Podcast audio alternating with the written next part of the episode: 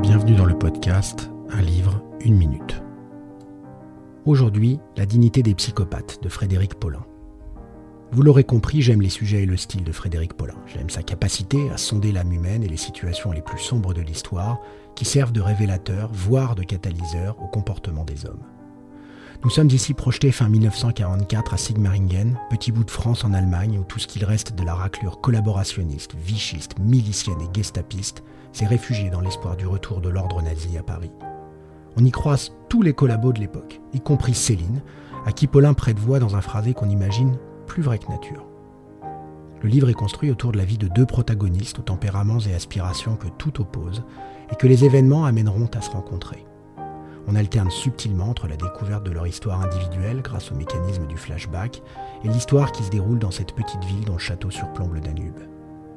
Ils y apprendront tous deux que par des mécanismes physiques bien connus, toute action entraîne une réaction et que tout retournement de veste ne se fait pas sans conséquence.